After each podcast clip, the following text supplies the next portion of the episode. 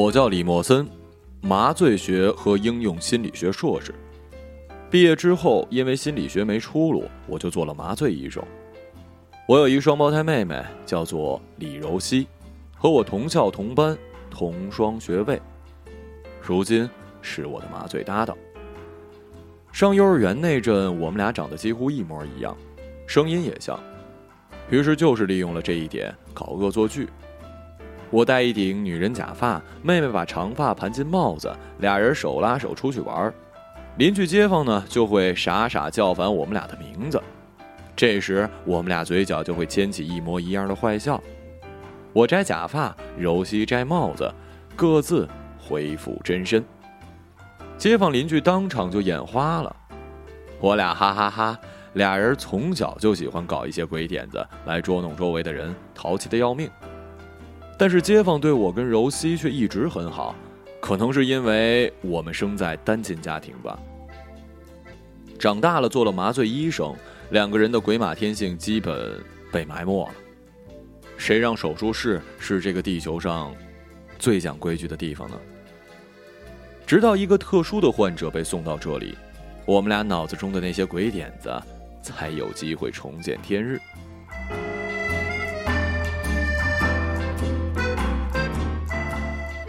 她是一个年轻的孕妇，衣着时尚的辣妈。被送进医院的时候，羊水已经破了，但同时又脑部受创，深度昏迷。送她来的人不是家人朋友，而是一些好心的路人。一位随行大妈讲，孕妇在街上被两个男人抢了包，孕妇不放手，被劫匪一脚踹中了肚子，摔倒后后脑勺磕在了人行道的台阶上。孕妇的脑 CT 显示颅内有微量出血，颅内压增高，但尚不需要手术。但是脑外科主任却很担保的说：“病人短时间内苏醒不了，任何外来刺激啊，现在都无效了。”而子宫 B 超显示胎儿已经完全成型，生命迹象正常。抢匪那一脚并没有造成太大的伤害，但是刺激了分娩的发生。既然孕妇无法苏醒，顺产是不可能了，只能剖腹产。可我们也发现了她的子宫动脉先天畸形移位，这种情况下剖腹产极易造成大出血，危及孕妇的生命。院方不敢擅自手术啊，担不起这责任，必须家属签字。问题是孕妇的包被抢了，在她身上我们没有找到任何能证明她身份的物品，或者家人联系方式。送他来的路人也压根儿不认识他。时间不断流逝，孕妇的宫口已经全开，生命本身的繁衍只遵循自然法则，从不以人的意志为转移。宫口全开这个阶段，一旦婴儿难产，后果会很严重的。院长亲临手术室，和产科专家们商讨对策，最后达成共识，制定了一个合法却残酷的方案。胎儿只是母体的一部分，只有出生后的婴儿才被称为人，所以院方只需要给予孕妇积极的抢救，同时等待胎儿在难产中死亡之后进行堕胎，用这种方式来保全孕妇的生命，绝不能提前杀死胎儿进行堕胎。虽然这么做会让孕妇的生存几率增大很多，但是院方无权决定是保孩子还是保大人，无权危害某一方的生命来挽救另一方，这只能由家属签字来决定。是冒着大出血的风险做剖腹产保孩子，还是直接堕胎保大人？假如母子最终因难产双亡，那么从法律上来说，医院无任何违规操作，不需要承担任何责任。方案决定之后，所有医生都默然地站在了这个母亲的手术台周围。她的睫毛始终没有一丝复苏的颤动，依然深陷在自己的意识世界底层。院长用手机拍下了孕妇的脸，然后去联系电视跟网络媒体，希望能从这个渠道上联系上家属。我和柔西负责麻醉和抢救，柔西拉住了我的胳膊，哥。有个更快的方法可以找到病人的家属。所有人都将目光转向了他。柔西解释：“病人的肚脐旁那个纹身应该是个线索。”大伙儿的目光又转到了孕妇的肚子上，那个纹身只是平淡无奇的 L and N 字样，L 字体大一些，N 的字体小一些。这纹身怎么了，李柔熙啊？你这是要玩推理呀？产科主任老程说：“平时他就挺娘的，扯着尖嗓子叨叨起来。丈夫跟妻子的名字缩写纹在肚子上，表示他俩的结晶，对吧？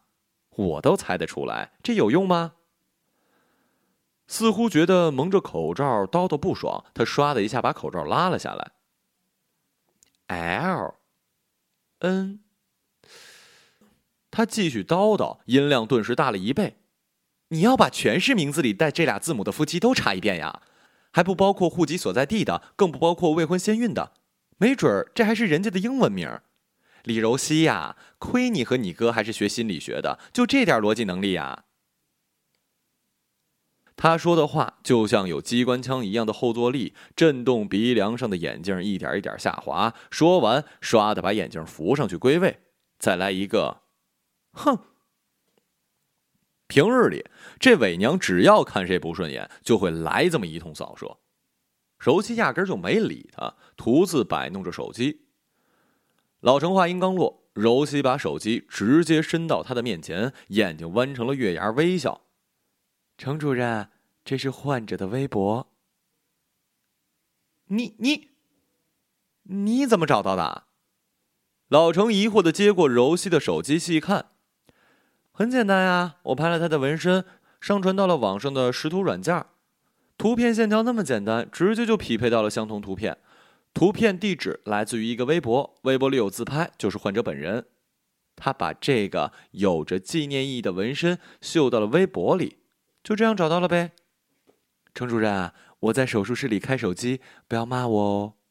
不过院长刚才也开机了，我扑哧笑了。老程浏览了一番患者微博，把手机丢回给了柔熙。没用的，你自己看。我和柔熙确实高兴的太早了。这微博完全是他自说自话的小世界，发的并不多，且设置了不可评论。关注的都是育儿经、化妆和网红，个位数的粉丝也都是一些打广告的僵尸，而个人介绍里一片空白。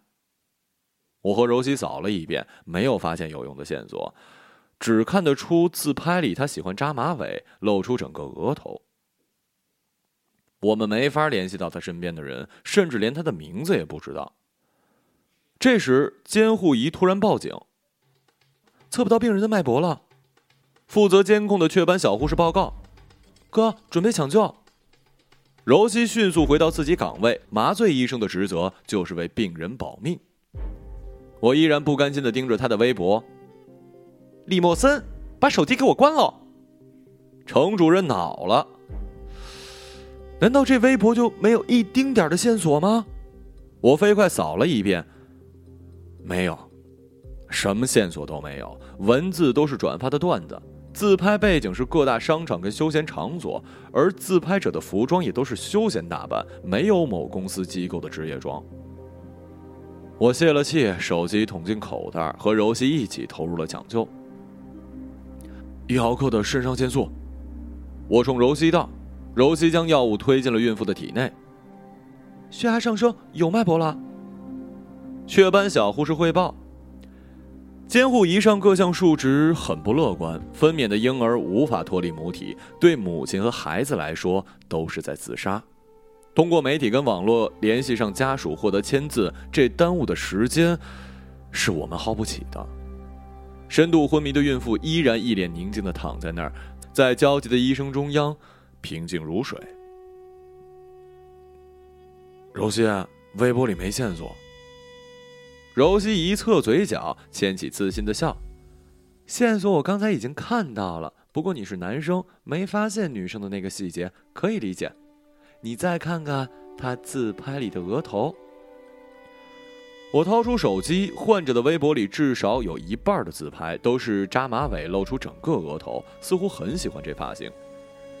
我一张一张逐个观察，猛然发现一细节，让自己睁大了眼睛。程主任，额额额头从额头能联系上家属？额你妹呀！什么乱七八糟的？老程不耐烦了。柔西无辜躺枪，柔西无辜躺枪，傻站一边，抹了一把额头的汗。我把手机递给老程，你瞧这些自拍，尤其是扎马尾露额头的，注意每一张他的发际线。柔西开始向老程解释。去年八月之前，他拍的这些光额头的马尾照，发际线有一些稀疏，估计是因为常年扎露额头的马尾造成的额头部位牵引性脱发。这问题在女性里很普遍的。但是从去年的八月开始，同样发型、同样角度的自拍，她的发际线却有一些下移了，而且不再稀疏，前后变化的时间只相差了不到一周，所以可以排除她做过手术植发的可能。那么。只剩下一种可能了，他做了植发，没有创伤，所以改变的才会这么快。我来到昏迷的孕妇前，揭开她的手术护理帽，孕妇的长发散落下来，发际线和最近自拍上的一模一样。我凑近对方的额头细看，这植发做的真棒，近距离也难看出什么破绽，简直是明星用的植发档次了。柔西也凑了过来，植发每两周就得去店里做一次护理，所以这家店肯定是在室内。能知道这个效果，据我所知，市里只有两家机构能做到，顶级的知名连锁店，一个是泽兴，一个是风之坊，都是由一线明星做代言的。范围锁定了这两家机构，咱们就可以把病人的照片发过去，请对方协助辨认。调出他的客户资料，他注册的时间应该是去年八月左右，也就是发际线改变的时间。缩小到这个范围，查找就不难了。按照惯例，客户资料表都会要求填座机跟住址，用来做回访跟上门服务。现在我们只能祈求他填了这些了。老程松了口气，整形科的廖主任认识这两家机构的负责人，我给他打个电话吧。谢谢程主任。我和柔西异口同声的答。很快，我们便从风之坊获得了病人的资料。孕妇名叫米粒，老程去了手术间外间，给米粒的座机拨打了电话。很快，老程走进来，卸下口罩，耷拉在他的一只耳朵上，就像是一面打了败仗的旗。他木然的看着我跟柔西说：“算了，没办法了。”听到这结果，我和柔西唰啦啦的拉下了各自的口罩。算了，我几乎是恼火的重复了这个字儿。接电话的是他男人，不过他们已经离婚了，他签不了这个字儿。就算离婚了，肚子里孩子也应该是他的呀。柔西的眉头搅到一起，为什么不能签字儿啊？因为肚子里的孩子不是他的，他们才离的婚。从法律上来说呢，他也签不了这个字儿。老程漠然的说：“可他至少可以告诉咱们女方家属的联系方式啊。”老程解释：“那男的说了，很恨他，肚子里的孩子不是前夫的，前夫的钱却还跑到了他的私人账户上。”我和柔西无语，原来又是一段孽缘呢。孩子是谁的？野种呗，老程回答，似乎又觉得这么说有一些过。呃，就是这女人自己的。她前夫啊，留了最后一句话：“这是报应，希望她去死。”哎，从法律上来讲呢，她没错，就像咱们今天不手术也没错一样。就像她拿着前夫的一百万去银行存进自己账户，在法律上也没错一样，谁也追究不了谁。老程说完，居然抽搐一样的泛起了一丝嘲笑，也不知在嘲笑谁。他转身离开了。再这样拖下去啊，母子双亡的可能性是最大的。柔西咬着嘴唇，眼帘低垂，已经泄了气。我把一只手放在他肩上。柔西，从一开始我就做了最坏打算，也想好了最坏情况下救他们母子的办法。这句话让柔西迷茫的瞳孔凝聚了一下。只剩这最后一办法，代价是，一旦失败，咱们俩都会被医院扫地出门啊！我笑了，柔细的美目盯着我的脸犹疑，显然没懂。现在呢，咱知道她叫米莉，对比她腹部纹身的 L 和 N，可以推断纹身是她和孩子名字的缩写。L 表示力，N 比 L 字要小，那么 N 就是她肚子里的孩子了。嗯恩也许就是一个叫诺诺的男孩，也许是一个叫娜娜的女孩。这个纹身是对前夫的排除，也是对孩子生父的排除。只有他们母子，看来他是想独自把孩子抚养长大呀。柔西接着我的话：“就算他做过一些不光彩的事儿，至少在未来的孩子面前会是一好母亲。他的微博里没有好友，禁止评论，自拍从来只有自己，挺孤单的人。孩子对他的意义，你懂的。”我说，柔西点头。其实这个时候，监护仪在持续报警，孕妇的血压、心率再次直线下降，医生们忙乱成一团。但这种焦急跟盲目于事无补，我跟柔西自动忽略了这场面。我知道，柔西和我一样在回想一件往事，那件事让我们今天不得不施以援手。一个字儿。我低声说：“救。”柔西的眼神瞬间变得坚定了，我附在柔西耳边，用简短的话语告诉了他自己的计划，多少有一些邪恶的计划。然后我们俩人四目相对，镜像一般齐齐点头，嘴角掀起了从小就一模一样顽皮的笑。邪恶计划开始实施了，我跟柔西将各自的口罩拉回脸上，若无其事的走向了忙碌的医生。觉得我们俩就像是一对潜伏而来的刺客，口罩上方的双眼，神色显然迥异于其他人，心里藏着惊天的鬼胎，要让这间手术室在接下来的时间风云突变。柔西顺走了托盘里的三号手术刀，悄悄递给我，我收进了袖口。来到孕妇身边，监护仪在持续报警。在孕妇的下半身肚皮上，婴儿挣扎的动静已经异常明显，肉眼可见。她想活下来。我看了看一旁的幻灯屏，上面挂着孕妇的子宫动脉造影胶片。我最后一次确认了一下动脉的位置，然后将袖中的手术刀划到手中，趁所有人不注意，举起来，一把扎进了孕妇的腹部。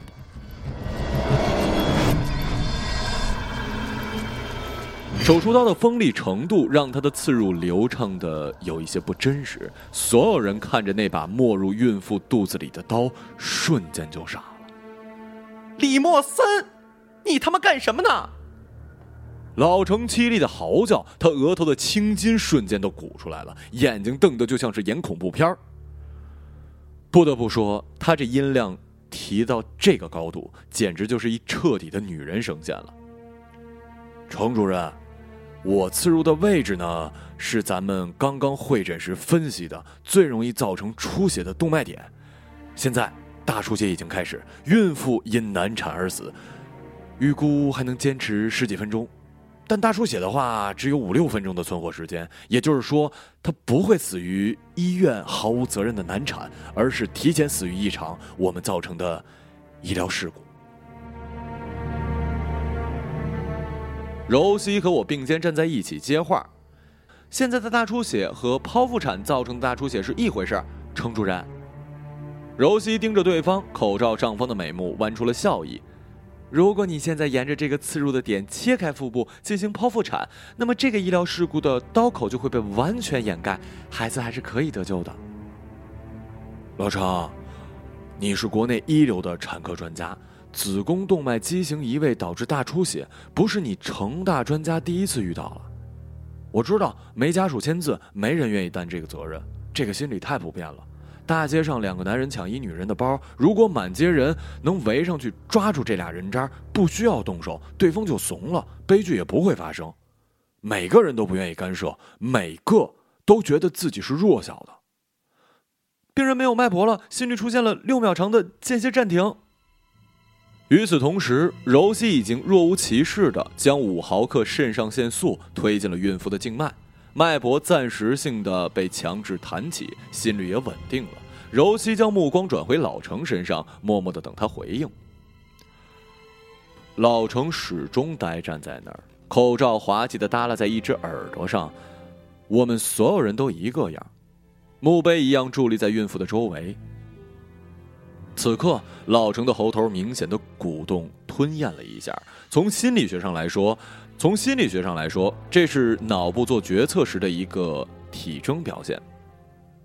老程，我漠然的开口了。老程，病人死了，是我的责任，蓄意谋杀，跟你没关系。这话刚落，老程唰的瞪向了我，那眼神笼罩着杀气，跟要杀夫的女人似的。他一把扒掉了耳朵上碍事的口罩，突然大步的朝我迈过来。我漠然的盯着他。然而老程跟我擦身而过，狠狠的冲撞了我的肩膀，我踉跄的退了一步。他一把抓起托盘里的二号手术刀跟创口消毒液，来到孕妇身边准备手术。其他医护呆站了两秒，面面相觑，随即进入各自的职责，开始配合老程。剖腹切割终于开始了，老程死死盯住手术切口，脸上蔓延着一股狠劲儿，太阳穴上的青筋暴涨，但手里的活真漂亮，简直就是艺术家在急速的创作。雀斑小护士待在他的旁边，为他擦去额头的汗粒。当子宫被划开，老程娴熟的手术进行，却突然静止了。他弓着腰，握着手术刀，抬眼看我，额头被他抬眼的动作挤出了层层的褶皱，就这么盯着我不放，活像一变态。然后他冲我咧嘴笑了，笑得无声无息。我知道，他划开子宫的时候，发现内部并没有大出血。我的刺入点根本就没有触及动脉。刺入前，我之所以看了孕妇的子宫造影胶片，是为了避开畸形移动的动脉。现在木已成舟，手术只能继续了。老程被耍了，在这之前那样紧张的气氛里，他会上当的。望着老程，我口罩下那张已经显出疯狂的脸，展开了一个得逞的笑。我看上去肯定也和老程一样。像一变态。畸形移位的子宫动脉，由于怀孕腹部隆起造成的拉力，会变得更加脆弱。之前又遭受过劫匪的重击，尽管如此，在老程的手术刀下，大出血并没有出现。剖腹产进行的异常顺利，虽说监护仪仍然在报警，但孕妇的生命体征在好转，血压不断的回升，这是一好现象。终于。助产士从米粒的腹中成功拖出了嚎啕大哭的婴儿，是个女孩。她紧紧挤着眼睛，嘴巴张成了虎仔状在哭，四肢在乱抓乱蹬，那哭声里居然有一种委屈的感觉。就在之前，这里所有的人都要杀了她呀。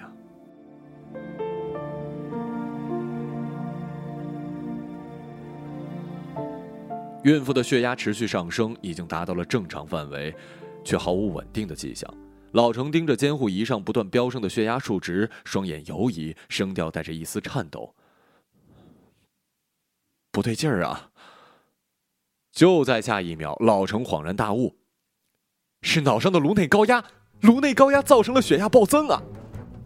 之前频繁的肾上腺素注射对血压进行强制的提升，尽管挽救了病人的生命，但却不断的增加颅内的高压。当颅内高压达到一定程度，就会和肾上腺素一同拔升血压，最终高过正常值。老程反应过来的叫喊，就像是战场上空袭已至，那一句歇斯底里却无用的报警。始终被所有医生轻视的颅内伤，一直潜伏在暗处阴笑，此刻终于得势爆发了。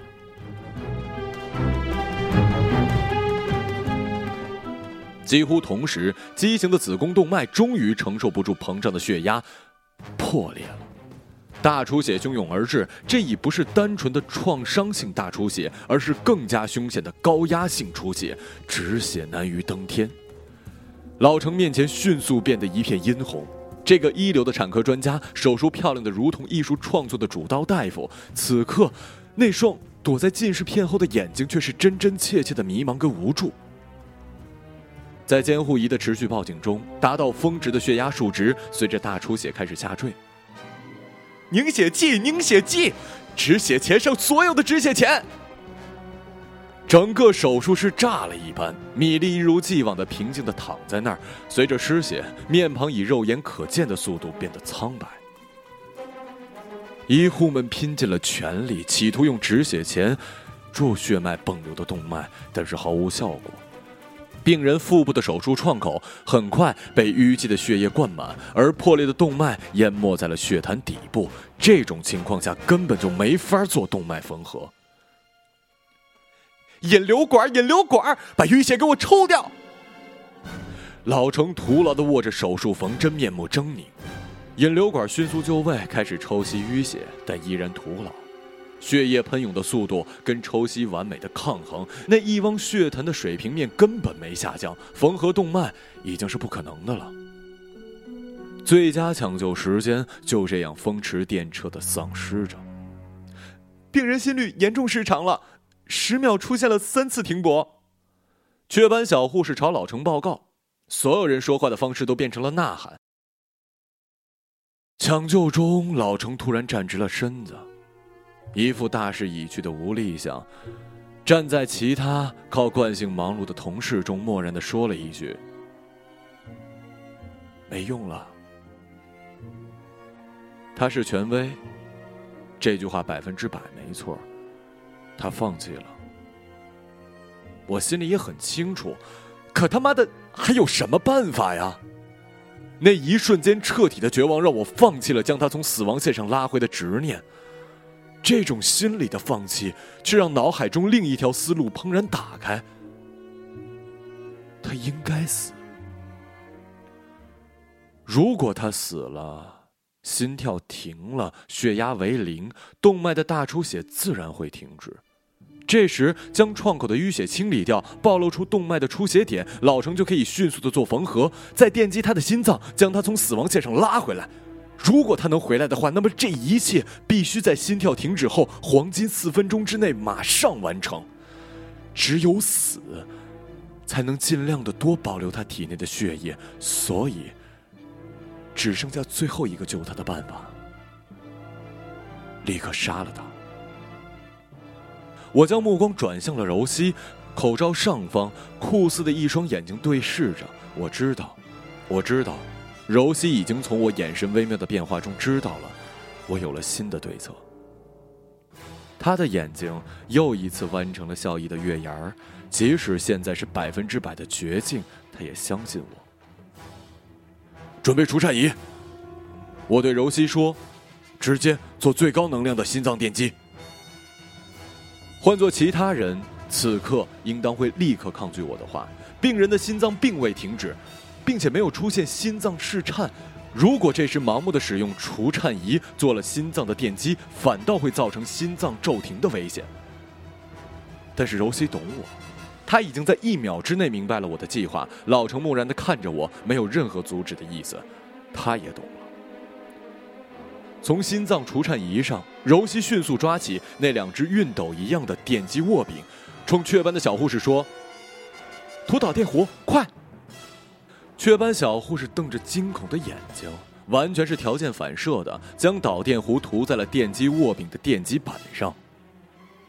柔西迅速将两块电极板对在一起，相互摩擦，让导电弧涂抹均匀。就按李医生说的做，给最高的三百六十焦。柔西继续布置，雀斑小护士照做，握住除颤仪上的能量旋钮，将电击量一口气调到了红色的最高值。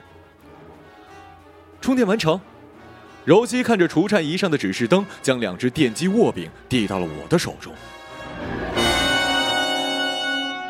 一瞬间，所有医护人员以手术台为圆心散开，防止被电流误伤。与此同时，两只握柄的电极板压上了米莉的胸膛，强烈的电流灌入对方的心脏，他的身体砰的一声反弹起来。又死死的落下。病人心脏出现失颤了。雀斑小护士盯着监护仪报告：“快点停泊！”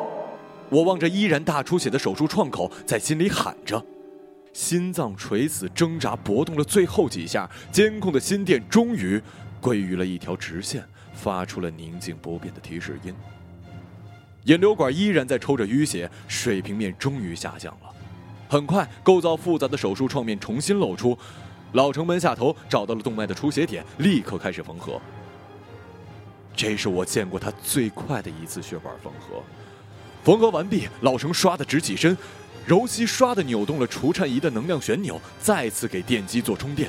雀斑小护士唰的给我手中的电机握柄涂上了导电弧。所有人的配合就像是同一个身体里的不同反应神经，反应速度全在毫秒之间。现在。该是把他拉回人间的心脏电击了。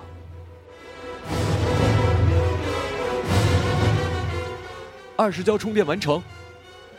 柔西报告，两块电极板立刻压在了米粒的胸膛，他的身体又一次砰的反弹而起，死死的落下。监护仪的心电依然是一条直线，依然是宁静不变的提示音。升到三十六焦，三十六焦充电完毕。柔西回应。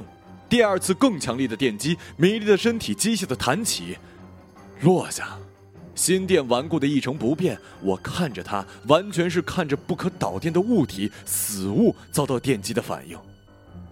三百六十焦，第二次，电击下去，一切重演。身体被这样反复折腾，他眉宇间却宁静无比。那宁静的感觉，就好像他真的已经走了，这里已经跟他无关了。三百六十焦，最后一次。我感觉到了自己的声音在颤抖。电击，他的身体奋力的弹起，沉闷的落下。没用。心脏电击的全套程序已经完成，医学史近百年来累积的相关抢救经验，足以说明现在是什么情况了。心电的那条直线不会再改变了。那宁静笔直的提示音似乎已经传到了很远的地方。他已经不在了。我面无表情的看着他的脸，木然的眨巴了两下眼睛。他的神情反倒比我这个活人要生动一些。我的嘴角不自觉的抽动了一下，似笑非笑。自己都不知道为什么要笑，也许是自嘲吧，也许是恨其不争吧。一名医生用笔试电筒查看了病人的瞳孔，冲大家点了点头。我不想再去看他的脸，别开了目光，默默的褪下了自己的口罩，喘了口气，缓过神儿之后，虚弱的说：“死亡时间十四点。”二十二分，雀斑小护士将时间记录在案，然后所有人像是脱帽默哀一样，褪下了自己的口罩。都结束了。老程一只手疲惫的支在了机械推车上，冲雀斑小护士使了一眼色，让他把婴儿抱出去。护士的双手触到婴儿时，孩子的哭声霎时增大，刺耳异常。就在这让人烦躁的哭声之中，我隐约听到心电的静止音中断了那么半秒。有两名医生正在拆除米粒身上的各种监控线的药管，我木然的看着他们俩，他们手中的活并没停下。我又木然的看着监护仪，心电依然是直线。是我幻听了？我知道。在一件遗憾的事情发生之后，短时间内人的听觉系统很容易受到自身心理的干扰，大脑中所思所想的东西会通过幻觉中最容易出现的一种幻听出来。这种现象太普遍了，比如养了多年的狗去世，主人会在接下来的时间听到它细微的叫声，转瞬即逝，无迹可寻。我望着那两名医生的手。正要去拆患者胸口的心电连线，他就要被蒙上白被单推去太平间了。那么一瞬间，我的眼睛剧烈游移。如果我错了呢？如果我刚才没听错呢？米粒心电的提示音依然是清晰明确的静止音。与此同时，婴儿卯足了劲儿，哭声使劲儿的放大，带着回音扩散远去，就像是远到了他未来的一生。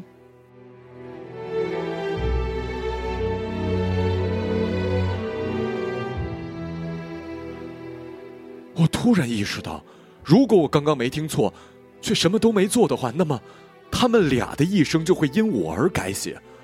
他会真的死去，被若无其事的推进焚化炉，灰飞烟灭。而他，会以孤儿的身份长大，长成和他母亲面貌酷似的美人儿，和他妈妈生前一样孤独。也许，还是他命运的重复。只有他们俩在一起，接下来的这些悲剧才会自动取消，进入另一个平行世界的美满人生。住手！我撒开嗓子喊，音量在手术室里炸开了。两名医生接触心电连线的手指停住，两人一起，两人一起转头，眼巴巴的望着我。我看着监护仪的心电，像个执拗的精神病人一样，死死的绷着脸，顽固的盯着那儿，似乎只要那东西不合我心意，我就会扑上去，把那钢铁合金的仪器一把撕碎。我就这么盯着。时间一秒一秒的流逝，能清晰的感觉到我僵硬的脸上突然就炸开了一生硬的笑。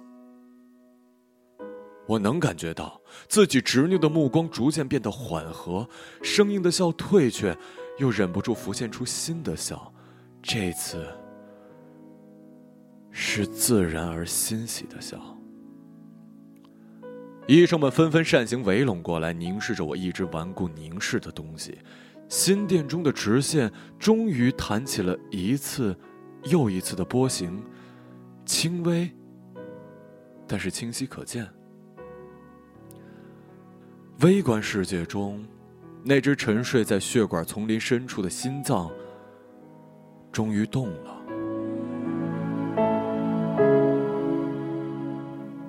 后续的鼓动如约而至，越来越有力。顷刻间，他便投入了自己生前扮演的角色——生命的永动机。以它为动力核心，带动停留的血液以放射状向四周密布的血管全速覆盖，为它打通所有的生命线。那些沉睡的器官出现连锁反应，接连苏醒，生命系统由此全面复生。我看向手术台依然沉睡的米粒，他的神情依然，他的神情就像是闭眼倾听女儿的哭泣，那宁静的面庞似乎还透着一种穿越生死的镇定。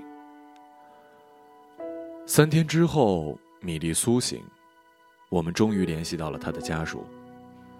我和柔西去病房探望他跟女儿娜娜。米莉意外的给了我一张银行卡，里面是前夫的一百万，老板我打给他前夫。我不想让娜娜有一天知道，妈妈是这样的人。我只想让她知道，她的人生，从那些好心人救火大开始，之后都是美好的。米莉这么告诉我。我和柔西离开的时候。襁褓里的娜娜擎起了一只小手，无意识的握了握，活像在跟我们俩告别。我和柔熙脸蛋上鼓着笑，合上了门。再见，双生花。这件事情之后，我跟柔熙去了妈妈的墓前。我跟妹妹来到这个世界的那一天，因为胎位不正导致妈妈难产。医生问是保孩子还是保大人，妈妈义无反顾地要求剖腹产。那个医术落后的八十年代小县城，剖腹产造成的大出血带走了她。那时妈妈还是一个大女孩，二十四岁。放在今天，还是我跟柔西的小妹妹。生命中有的人，即使你从来没有遇到过他，但你只要知道他是谁，知道他为你做过一件什么事儿，然后漠然的走了，你就会用尽一生，用尽你的想象去怀念他。久久的站在宁静空寂的墓前，我转脸看到了天真烂漫的柔熙。他们俩长得真像，柔熙就像是重生清除了记忆，又一次走过青春的妈妈。无论以后命运里遭遇到什么，我都会用尽一切保护她。这是我的命。